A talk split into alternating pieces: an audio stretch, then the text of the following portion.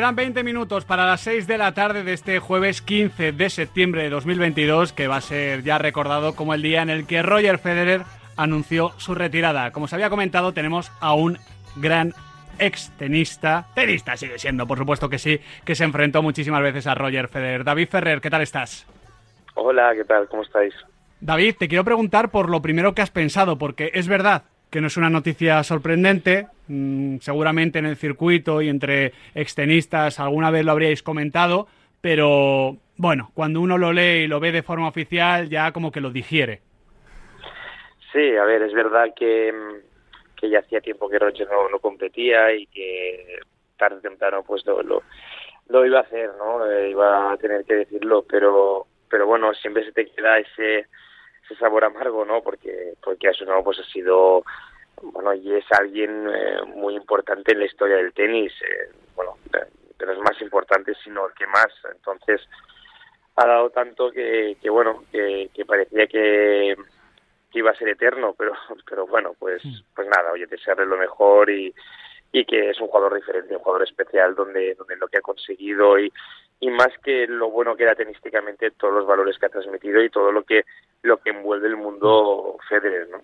Estábamos comentando aquí en la pausa publicitaria, me decía Carlos Carpi una, una frase que acaba de tuitear el bueno de Tomás Carbonell. Dice así, David, el que inventó el tenis siempre soñó que algún día alguien jugaría como Roger Federer. Es espectacular la frase. Sí, además es verdad. Además Por de eso, verdad por porque, eso. Porque técnicamente era eh, es el, el- el- el más elegante, el- la perfección, diría yo, ¿no? Y en ese aspecto, pues por eso yo creo que a todo el mundo le, le encantaba Roger Federer, ¿no? Porque lo que transmitía en la pista, su elegancia y yo diría que era un poco como el Zidane del fútbol, ¿no? Que lo difícil lo hacía fácil. David, yo antes he propuesto que la ATP haga algo con el revés a una mano de, de Federer. Si Jerry West es el logo de la NBA, ¿me lo compras o no? Que, que haga algo en qué aspecto. El logo, el logo de la ATP que sea el revés una mano de Ah, Federer. bueno, pues hombre, sería, yo creo que todos lo aprobarían, porque si en este caso el logo, o sea, Roger Federer es eh, historia viva del tenis, así que, que sí, no, no, no, es una buena idea, la verdad. En, en lo estricta, en lo estrictamente tenístico, eh, ¿con qué te quedas de, de, bueno, de todo el repertorio que tenía Roger Federer, David? Eh, ¿Con qué golpe y, y con qué momentos te quedas de él? Es difícil quedarse con un solo golpe, porque la- los hacía todos bien. Yo me quedo con la variedad que tenía, que podía jugar eh, todos los golpes, podía cambiarte ritmos, pero bueno, sobre todo con su, con su elegancia tenística. eh, pues el- la derecha, el saque y, y, y su volea era, bueno, era de, de- de- de lo mejor que ha habido en la historia del tenis. El revés era muy bonito, muy elegante, pero bueno, no era quizá el golpe más, más débil de Roger. David, eh, habíamos hablado al principio del programa con Pablo Andújar, que fue el último tenista español en, en vencerle, to head positivo de Pablo Andújar. Estábamos comentando ahora que Carlos Alcaraz había tuiteado que, bueno, se había quedado con las ganas de jugar un partido contra Roger. Tú jugaste muchos, desgraciadamente no pudiste ganar ninguno, pero que, que lo tengo que decir así, David, pero vamos. Bueno, en No, lo no, normal, no. Claro, sí, sí, sí, sí, es que parece que es algo negativo. Juega que te está dando un palo. Claro, juega tú 17 veces contra Roger Federer, madre mía, pero si, si- ojalá haber jugado medio set. Pero, pero el caso, ¿qué, qué recuerdo guardas de esos partidos? ¿Llega, llega a ser eh, frustrante y decir, joder, es que este tío es que es, es- es inabordable? Sí, a ver, Roger tenía algo muy bueno y él te cambiaba ritmos y a mí eso me, me, me molestaba, así como con Nova, con Rafa, si quieres pude ganar y, y podía jugar a ritmo. Con, con, con Roger pues siempre a veces estaba estaba cerca pero siempre tenía ese golpe más o ese esa táctica que, que, que me hacía pues desajustarme en mi en mi juego bueno es que estamos hablando de, de Roger Federer no de, de- de alguien único entonces sí en ese aspecto nunca nunca le nunca le pude ganar David, que hayan coincidido en la misma época Rafa Nadal, Djokovic y Federer, eh, hablamos claramente de la época dorada del, del tenis mundial. ¿Tú crees que, que va a haber, puede llegar a darse algo parecido? Pues mira, ya no lo sé. ya, ya- ya no sé nada. Nunca digas nunca, Están- ¿no? Están pasando cosas que, que nunca te podrías imaginar. Ah, Cuando antes, cuando estaban eh, Andrea Gassi y Pete Sampras, bueno, la gente decía que no habrían jugadores tan carismáticos como ellos, esa rivalidad, y salieron tres. Y salieron tres que los duplicaron en, en, en Grand Slams, etcétera. Entonces, donde superaron a Sampras, que nadie pensaba que iban a superar los 14 grados de, de Sampras y, y, miran con los tres mejores de la historia del tenis en la misma época. Así que, que bueno, obviamente va a ser muy difícil, muy complicado, pero pero bueno, ya ya se verá, no, no, no quiero aventurarme, ¿no? Siempre digo que Rafa es único, que es el mejor de la historia en Grand Slams, porque al final la diferencia que marcan estos jugadores es eso, y, y entonces a mí tampoco me aventura a decir que Carlos Alcaraz lo, lo va a igualar, pero bueno, sí me aventura a decir que es un, va por buen camino, vaya.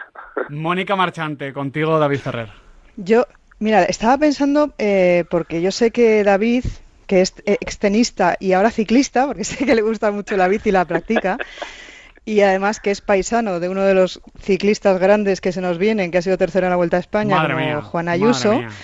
Eh, estaba pensando yo que entre lo de Carlitos Alcaraz, Juan Ayuso, Ayuso con 19, 20 creo que cumplía un día de estos, eh, futbolistas que también sé que a David le gusta mucho el fútbol y por ejemplo futbolistas del Barça como Gaby, también muy jovencito, como exdeportista, David, ¿qué está pasando en el deporte para que estén saliendo estos cracks con, con 19 años que están ya al máximo nivel?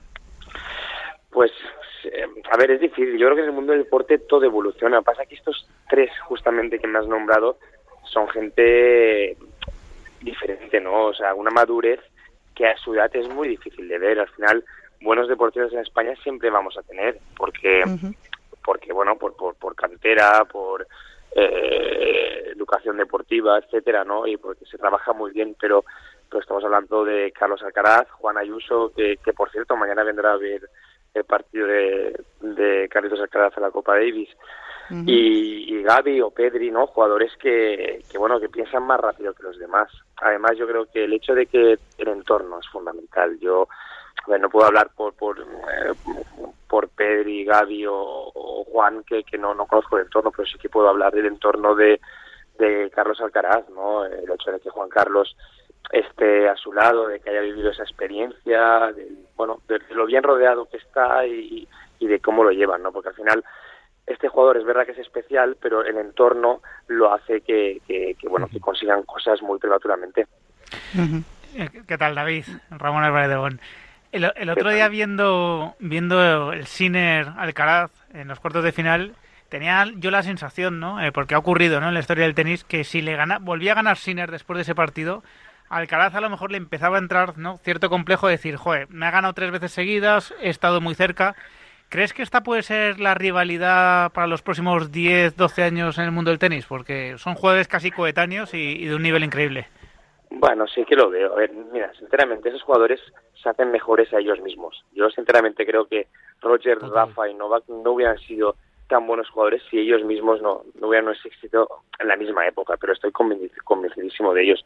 Y que Carlos hubiera perdido con Sinner, bueno, hubiera encontrado la manera para, para, para buscar eh, volver a ganarle. Y, y Sinner más de lo mismo. Lo que está claro que estos dos jugadores sí que es verdad que a día de hoy eh, bueno, por, por, por, por lo buenos que son tenísticamente, pero sobre todo mentalmente, ¿no? Y Sinner también como ha evolucionado su tenis, ahora saca mejor, se mueve mejor, está más fuerte físicamente, pues ves que, que bueno, que, que en los próximos años, sí, yo sinceramente también creo que, que pueden dominar, pueden dominar el circuito, puede haber esta rivalidad que ha habido entre, entre los grandes de la historia del tenis. David, ya para finalizar, aprovechando que además estamos siguiendo la Copa Davis, ahora eres el, nuevo director del torneo, también con Conde de Godó, va sumando ahí torneos a la cartera, ¿eh? así, así nos gusta, así nos gusta, que nos encanta tenerte ahí. Em, ¿Has notado el impacto de, Carlos Alcaraz en el momento en el que se dice que sí, que va a participar? Eh, ¿Hay energía, hay esa vibe positiva que vimos ayer con Albert Ramos y con Bautista, por supuesto, pero que el público español quiere seguir también la historia de Carlos Alcaraz?